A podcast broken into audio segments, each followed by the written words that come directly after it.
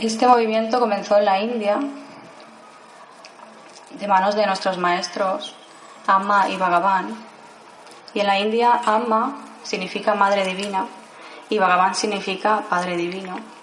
Y en la India cuando una mujer está iluminada la llaman Amma y cuando un hombre está iluminado es Bhagavan, es Madre o Padre Divino.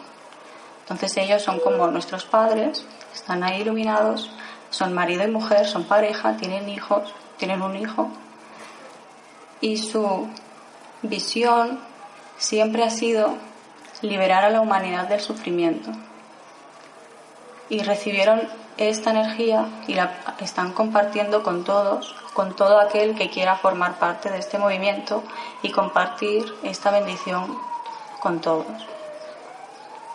No es algo cerrado a, no, no hay que ser de ninguna determinada manera para poder recibir o dar esta bendición. Es para todos, simplemente hay que sentirlo. Entonces ellos ahí en la India hacen procesos a través de los cuales, a, través de unos sutras, que son enseñanzas o revelaciones divinas, combinadas con la bendición de la Diksha, te llevan a, esta realización. Estos sutras pues podría ser, por ejemplo, el que he dicho de Jesucristo o cualquier otro. No, son, no es nada nuevo. Todas las enseñanzas que hay que necesitamos ya están ahí desde, desde miles de años. Simplemente ahora las estamos utilizando y darles una realidad en nuestra vida. Entonces, bueno, ahí en la India se hacen estos procesos, pero en, esto está en diferentes países en todo el mundo. Está muy expandido y en cada país se hacen cursos de iniciación para dar Diksha, se van haciendo talleres para transmitir la energía Diksha.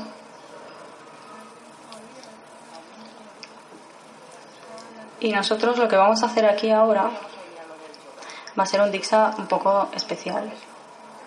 Porque a partir del año pasado, del 2012,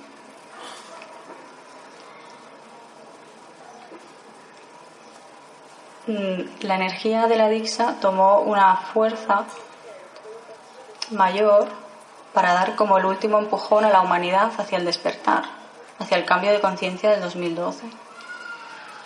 Entonces, ciertas personas cada vez más de alrededor del mundo están dando un Dixa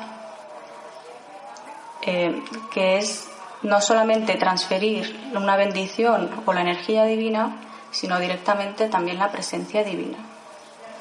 Por lo tanto, lo que vamos a hacer aquí ahora va a ser como una canalización, por llamarlo de alguna manera, que nos podamos entender, de lo que es la presencia divina en, sí misma, ¿no?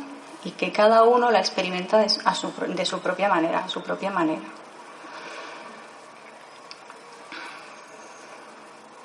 Esto se llama meditación de unidad o oneness meditation.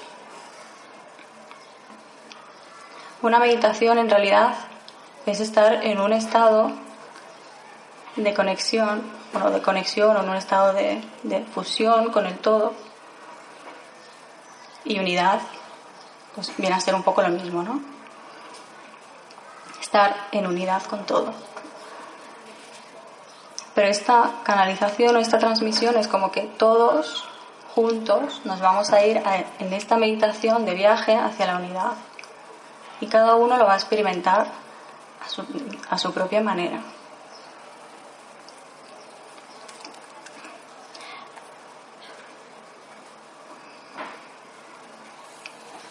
Antes de hacer esta meditación se va a hacer una preparación previa que se llama Ananda Mandala.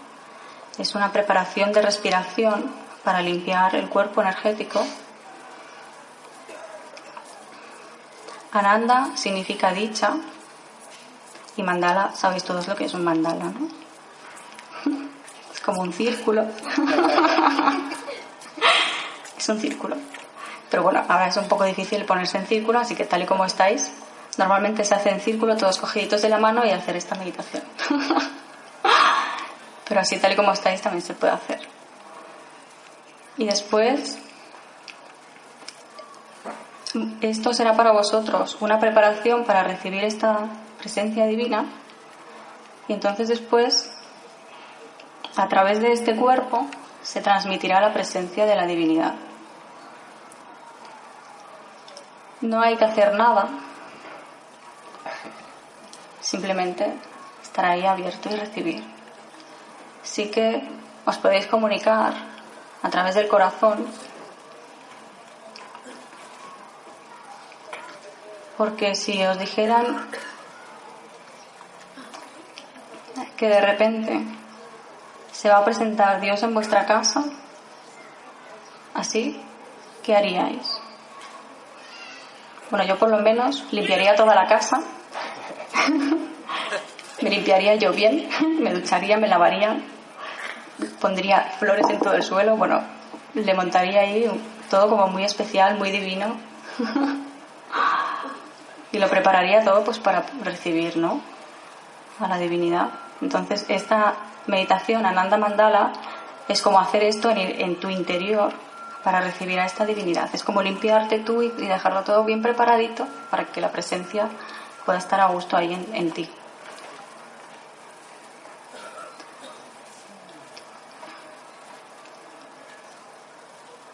La, experiencia es muy personal y en realidad lo que sea que veáis aquí en este cuerpo va a ser un reflejo de vuestro interior. Puede ser que aparezcan pensamientos, puede ser que aparezcan emociones, puede ser que uno no sienta nada, cualquier cosa.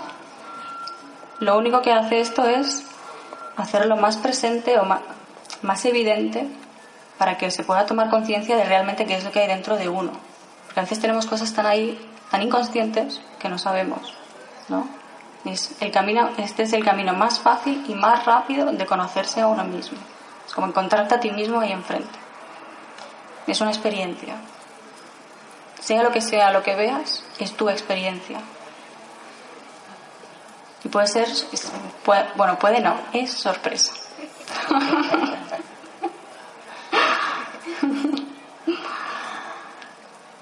Y bueno, quería también para acabar antes comentar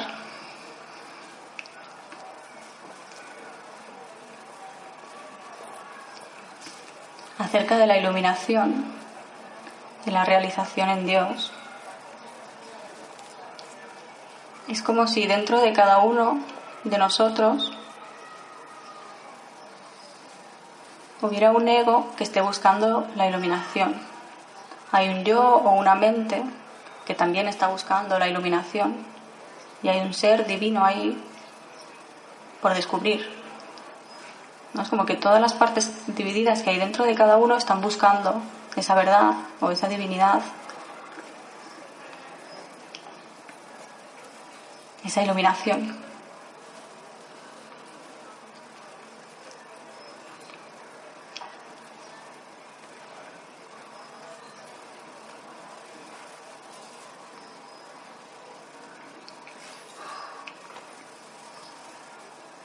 Así que simplemente mira qué parte de ti ahora está activa. Si tu ser está activo, eso significa que estás despierto, porque no buscas nada, simplemente estás ahí. Si la mente está activa o está el ego activo, eres eso ahora. No eres un ser divino, eres un ego. Y esto va cambiando todo el tiempo. Y simplemente se trata de observar, no de cambiar. Porque en esa observación es cuando ocurre la magia, la transformación. ¿Estáis preparados? Ahora que mi compañero, os va a explicar acerca de la meditación Ananda Mandala.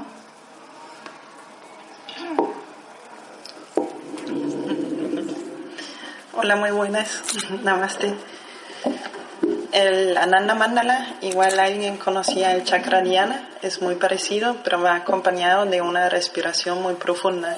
Entonces es importante que tenemos la nariz limpia, porque la inspiración y la expiración lo hacemos con la nariz. Eh, como Rusia ha dicho que es una preparación, esa meditación va limpiando todos los canales y va abriendo también nuestros chakras. Entonces, em, hay alguien que tiene a lo mejor una alta presión de... ¿No? Porque la gente que tiene a lo mejor o que sufre la presión alta, eh, les pido de una respiración normal y natural.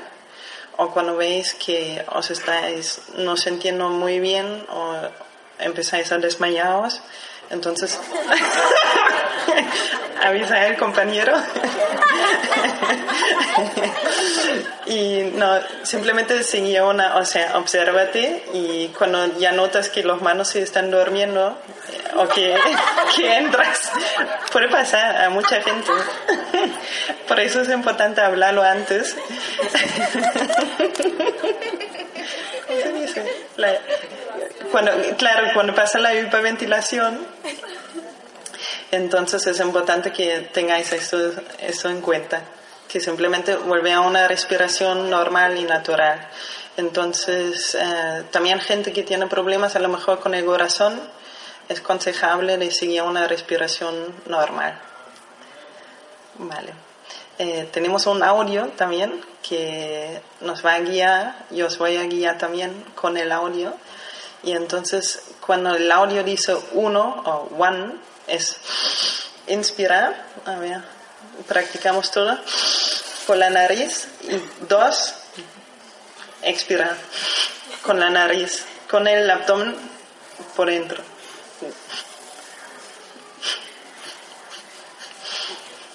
O sea, ahora es el momento para coger el panuelo y limpiar la, la nariz. No, no. ¿no? Vale. Pero que se cojan en las manos.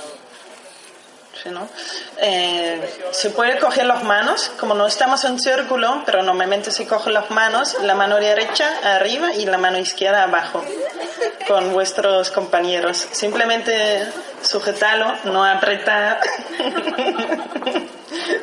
que también es importante. Y